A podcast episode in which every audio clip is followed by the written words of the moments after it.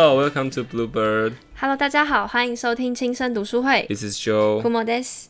今天我们要延续上一次，哎、对了，上次上次没错啦，就上次是是上一次会啦。因为我们、哦，因为我们是前一天是录新的，呃，这一次我们一样是要为大家带来《雨季的孩子》这本书里面的第五个故事。那今天故事的主角是玛利亚，一名发生在阿富汗战乱国家的难民儿童小女孩的故事。嗯很拗口吗？呃，有一点点啊，但是就是简称来讲，就是阿富汗的小女孩玛利亚。OK 你这个是断句呢，关键字。OK，那书中笔者大卫呢有告诉我们，为什么是以小女孩为故事主角，而文本中并没有出现小男孩的身影，是因为男性小男孩他们都活不过逃到巴基斯坦边境的难民营，他们一旦被在阿富汗的塔利班政权的军人发现，他们就会立即处决。那这当然也跟玛利亚的所隶属的族裔跟族群有关。那这等一下我们会在故事中一一详细跟大家分享。那在这之前，我想先谈一谈阿富汗的故事。在从前呢，阿富汗是一个比较丰饶、富足而且自由的国家。在六零七零年代，巴基斯坦人会前往阿富汗首都的夜总会跳舞啦、喝酒，就是松一下这样。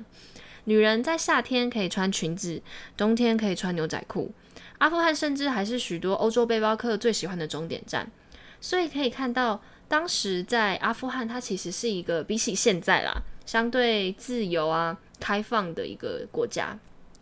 现在去阿富汗应该每个人都是包的紧紧的吧？嗯，然后可能要去的签证或者是机票也不好买。应该也没有人会就是有这个这么大的意愿想要去那边看看啊，这样子。弊大于利。对现在的情况应该是这样。那阿富汗这个国家一切的转折点发生在一九七九年，一场由苏联在当地发起的政变。大家也知道，苏联当时和美国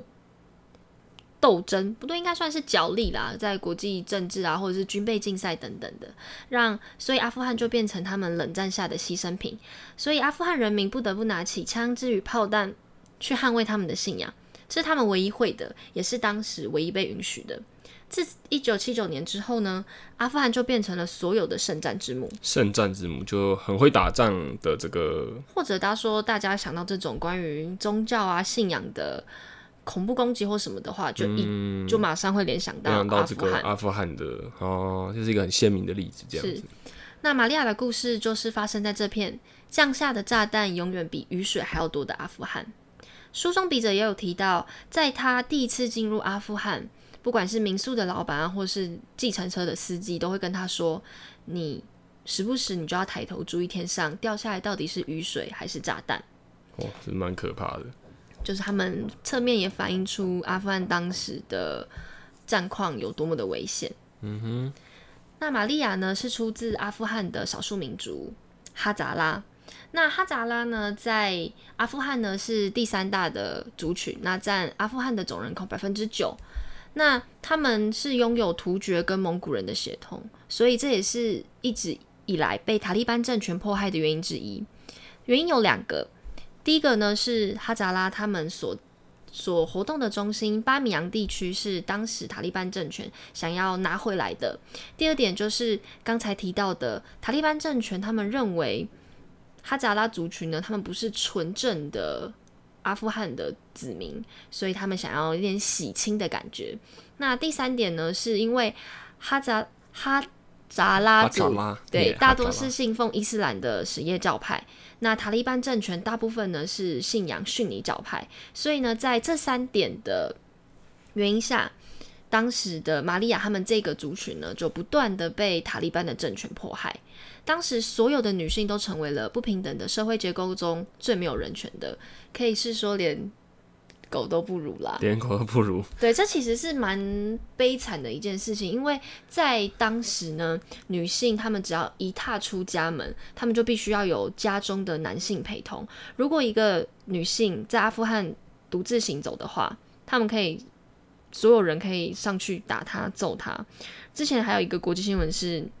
有一名阿富汗的妇女在街上出去买菜，她就被乱石砸死，而且没有人敢上去帮她收拾。嗯，所以你可以看到，如果一位呃，如果一位女性如果没有在男性的陪同下，他们的自由程度其实真的很低，可以说他们就像跟防疫一样，只能待在家。嗯，相当受限这个自由啦。因为在塔利班人的眼中，女性是造成人性扭曲的一个一个原因，他们会使男性变得脆弱又堕落，所以在塔利班的眼中，女性有点像是恶灵的存在，他们会污染我们这种纯正的塔利班政权的人的一些心灵等等的。那女生唯一的价值就是生小孩跟买菜，买菜，然后可能买菜还有可能被打死。对，就是烹饪，就是煮饭给他们吃。好，来。直到有一天，拿着枪支的塔利班军人闯进了玛利亚的家，带走了家中所有的男性。他们要求所有的男性跪在玛利亚跟她妈妈、奶奶的面前，直接现场被处决。在埋葬了亲人之后呢，妈妈带着玛利亚开始了逃亡之旅。他们的目的地是巴基斯坦的难民营。那大卫在这之后，因为采访了九一事件，呃，追踪九一事件的新闻，所以被报社又被派回了阿富汗。他巡线找到了已经当时人在巴基斯坦难民的玛利亚。那当时只有年仅五岁的玛利亚就告诉大卫：“我们是穷人，这也就是为什么我们会有战争。”这句话你很难想象，是一个五岁小女孩。会讲出来的话，你五岁的时候在干嘛？我五岁的时候，我五岁的时候，五岁还没上国小哎，还很迷恋咸蛋超人。哦，不是啊，重点不是，我就觉得是这个逻辑上面很奇怪，是我们是穷人，这就是为什么没有战争。我觉得这个逻辑很奇怪，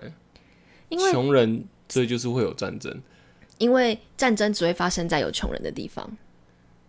美国也会有穷战争啊，所以我觉得这句话某种程度在呃呼应他们自己的。一些蛮悲观的民族性，或者是侧面反映出他们这块土地，起码对玛利亚来说，一直战乱不休的状况。对，又因为可能战争导致贫穷，那贫穷又导致这个资源抢抢夺。然后就导致战争，但其实最大的始作俑者一直以来都跟隐藏在背后的人有关。对对，也就是刚开始一开始库莫讲到说，这个呃苏联跟美国的冷战导致当地的这个政权起来，啊，造成这个可能有点类似法西斯的这种反反抗的主义啊，激进一点，可能就起的这种内战或者这个比较大型的战争这样子。很多时候，大卫在写他跟玛利亚的故事，我很难想象玛利亚真的只有五岁，因为他的一些童言童语就很真实，而且很残酷。嗯，这句话要给一个五岁的小孩讲，除非除非他，因为小孩子大概几岁开始会有记忆啊？三三岁应该也要至少三岁，就三岁以上，对，才会有一些记忆。然后五岁就讲出这种话，所以他的生活。我没办法想象他生活充斥的任何的这个战争，还有这个环境是怎么样子，到底要怎么样子可以卑劣到让一个五岁小孩讲出这么的这么重的话？玛利亚在跟大卫相遇的时候，也跟大卫说：“你要小心天上哦，因为你不知道降下来的到底是炸弹还是雨水。”也就是五岁小孩都知道的道理，这样子。然后一个我们从外面来的人，可能根本就不知道。有这种这么危险的事情发生，所以玛利亚讲的这句话，它也呼应了大卫最后的结尾。当然，在玛利亚的故事中，有另外一个支线，就是大卫同时讲述了九一事件发生的始末，跟当时其他可能像是美国啊，其他比较先进的国家对于阿富汗的一个采访，还有他们认为阿富汗。这一种恐怖攻击应该要消失，嗯，但其实真正受苦的其实就是穷人，所以这也就是大卫想在结尾讲的。不管今天美国把九一的始作俑者消灭了，或者是消灭了当地非常多的恐怖组织，但是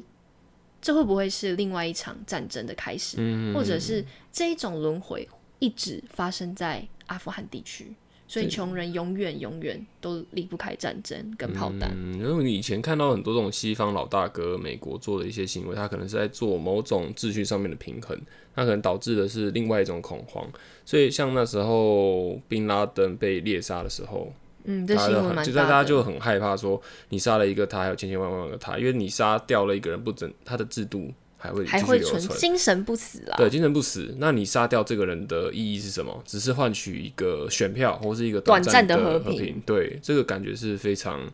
值得醒思的。嗯，哦，那既然你讲到了盖达组织，那这边也帮我们也帮大家整理了目前国际上比较知名的一些大家有印象的恐怖组织，像是盖达组织，还有刚才文章中提到的塔利班政权，还有近三年三年前吧，近三年。嗯其实我不知道它时间序，好像是塔利班在盖达在 IC。对对对，ISIS。那我们会嗯帮大家整理一下这三个恐怖组织的小故事背景。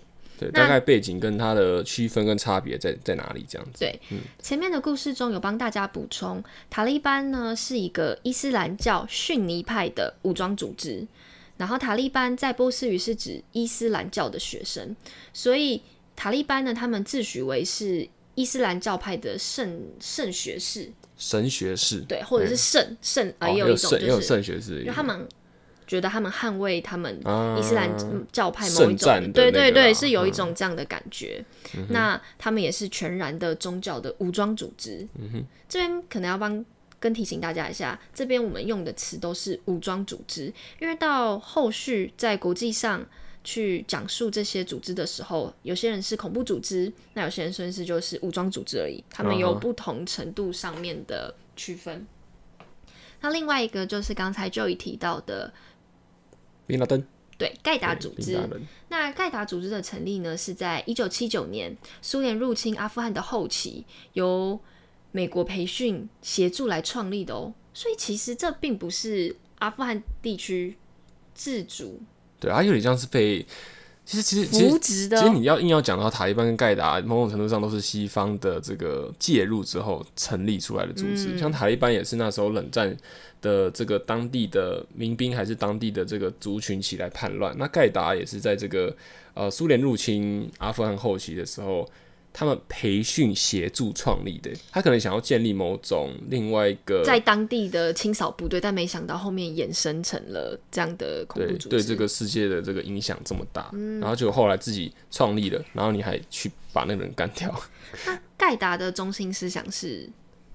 盖达的中心思想是这个消灭全世界入侵伊斯兰世界的西方国家，基本上就是呃跟西方国家作对了。哦，这样是不是蛮矛盾的？诶，是西方国家一手扶植我们，然后现在我们就是要把我们的给我们创立我们的人，然后把他们赶走。对，但这可能也是他们在创立的同时，也是对西方的不满很久了，所以他们创立的这个路程中间，可能一直是有对于西方的很严重的误解或是不满。然后这种老大哥的这个行为，让人可能内心受折磨是是很很多年这样子。那他们还有一个就是他们希望建立一个纯正统一的伊斯兰国家啦。你要真的讲纯正统一，到底什么是真正纯正？是血统纯正、思想纯正，还是这个一直以来都很嗯很值得很很模糊欸。模糊，因为你在你像讲真正的一个台湾人应该是怎么样台湾人，真正一个中国人是怎么样的人，真正一个美国人他必须是白人还是黑人？是。那那我们这样子是不是就直接忽略掉？那那那些印第安人最早在这个岛屿上面的人，他们会不会才是真正的？美国人，对，对这个东西就很模糊，所以他们的中心思想放在一个非常极端的宗教主教义下，就会导致我觉得稍微偏激的行动。嗯，所以他也是，所以这不但是想要做一个纯正的这个伊斯兰国家以外，他也是不遗余力的想要对这个中东的阿拉伯国家还有以色列进行这个批评跟针对，主要就是想要成立一个他们梦寐以求的伊斯兰国家啦。我发现这点跟 ISIS 其实是蛮像的，当然后面也会跟大家提到，但 ISIS 的目的其实也是要建立一个横跨叙利亚跟伊拉克的伊斯兰的酋长国，所以某种程度上他们的出发点、呃终极目标，我觉得都蛮像的。嗯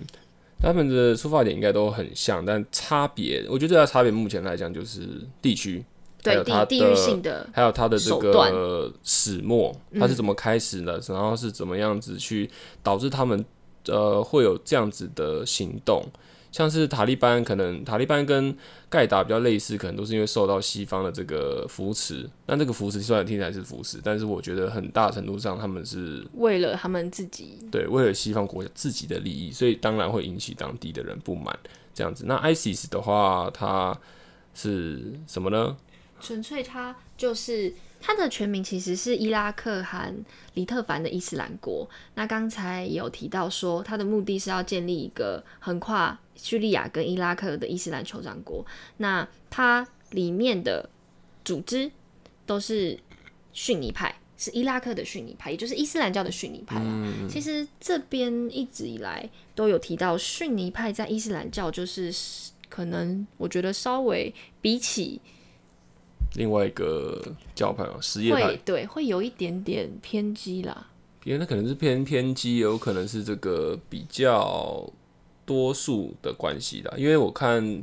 这些中东国家，基本上逊尼派的这个派别的人数、人口基数都是比较多的，这可能也是原因之一啦。就是觉得说，他们某种程度上他们会承认的伊斯兰教的教徒只有逊尼派的，那什叶派可能就是相对比较弱势的一个派别，这样子。是，那美国政府曾说过，塔利班是武装暴乱，ISIS 是恐怖组织。那接下来就跟大家具体的说明他们的差别在哪里。ISIS 它成立于二零一三年，它是在伊拉克的基地组织延伸而来的，所以它跟前面两个组织比较不一样的是，它是从当地本身就有的组织分支中分出来的。那它后期也成为叙利亚反政府武装一支非常重要的力量。那他从军事角度来看的话，他在伊拉克其实是影响力非常的大，因为他们自成立之后呢，他们在二零一三年跟二零一四年都陆陆续续的占领在叙利亚还有伊拉克之间的城市，并且利用城市的资源呢，去对全球做一个行销，不对，应该说什么宣传啦，告诉，应该应该说用一个告诉大家我们存在这种对，我们不可以被忽视的这种感觉。那你还记得当时有在网络上看到一些 ISIS 的一些恐怖的影片吗？对，就是很模糊，有一些影片甚至被呃媒体说是造假的，嗯，或者说记者，哎、到底是不是我们的记者？对等等的，就是这个东西，呃，到现在来讲，我都会觉得它比较像是一个闹剧，或者说真正实质上面它造成人心的恐慌，但是有没有真的造成呃一些呃国家的战乱？这个我我记得我的印象中好像没有一个非常准确的报道在讲这件事，但你唯一知道的是他们一直在制造恐慌这件事情。是 ISIS 的采取采取的军事行动跟前面讲的盖达组织很不一样是，大家应该都印象蛮深刻。盖达组织的首领宾拉登，据美国指出啦，他是一手策划了九一双子星事件大楼的主谋。那相反的，ISIS 是指是活跃在叙利亚跟伊拉克地区，他们并且他们主要针对的是。如果有外来的势力或者思想想要侵入他们所认为的伊斯兰酋长国的话，他们才会与有相对应的恐怖行动。一个比较被动啊，一个是比较主动的感觉。对，但我印象也蛮深刻，当时是一个外国记者被绑在一个椅子上，然后对做，有点像是恐怖直播的感，处决直播的感觉。对对对对对对对。那 ISIS 的头领是巴格达迪，外界对他的了解不像宾拉登这么多，因为他事实上他非常低调。他在一九七一年出生于伊拉克的巴格达北部的萨马拉。那在二零零三年之后呢，由美国领导的伊拉克战争不久后，他就加入了先前所说的伊拉克的反抗组织，继而成为了 ISIS 里面的中心领导者。呃，这个 ISIS 在所控制的地区，呃，以残酷统治而名声远播啊。在二零一九年，也就是在前年的时候，美国支持这个叙利亚民主力量啊，好、这个美国很喜欢乱支持一些 有的没有的这个力量，然后去有点像是想要去制衡另外一个政治上面的强权，但通常都是反效果好像比较，或者是让事情更复杂，因为这一支叙利亚民民主力量，它是当地人为了反抗 ISIS 所组织的民兵组织，可能美国就提供他们一些军武上的嗯军武啊，或者是一些策略上的。然后据当时美国的奥巴马在小黑屋里面的实实况转播，据他们所说，当时军队攻入 ISIS 最后的据点叫上巴古斯之后呢，他们有实际有画面，就是直接处决了他们的首领之后，就对国际宣称宣布 ISIS 灭亡。但真的灭亡了吗？这个好像他们没一直没有一个很正确的解答。一定会有他们残存的一些势力，还是聚集在当地地区，然后想办法。就像你一开始，就像就一开始所说的，你真的把头领杀掉，这些恐怖组织就没有了吗？嗯，他们的那个残存的有信念的人，他们还是有机会，还是会再回来这个壮大，或是再回来借由媒体去宣传他们自己，是曝光这样。那以上就是帮大家整理的塔利班政权、盖达组织跟 ISIS 上面的背景跟他们的差异。好，那今天读书会差不多到这边，那感谢你的收听，This is Joe，Kumo des。See you next time，拜拜拜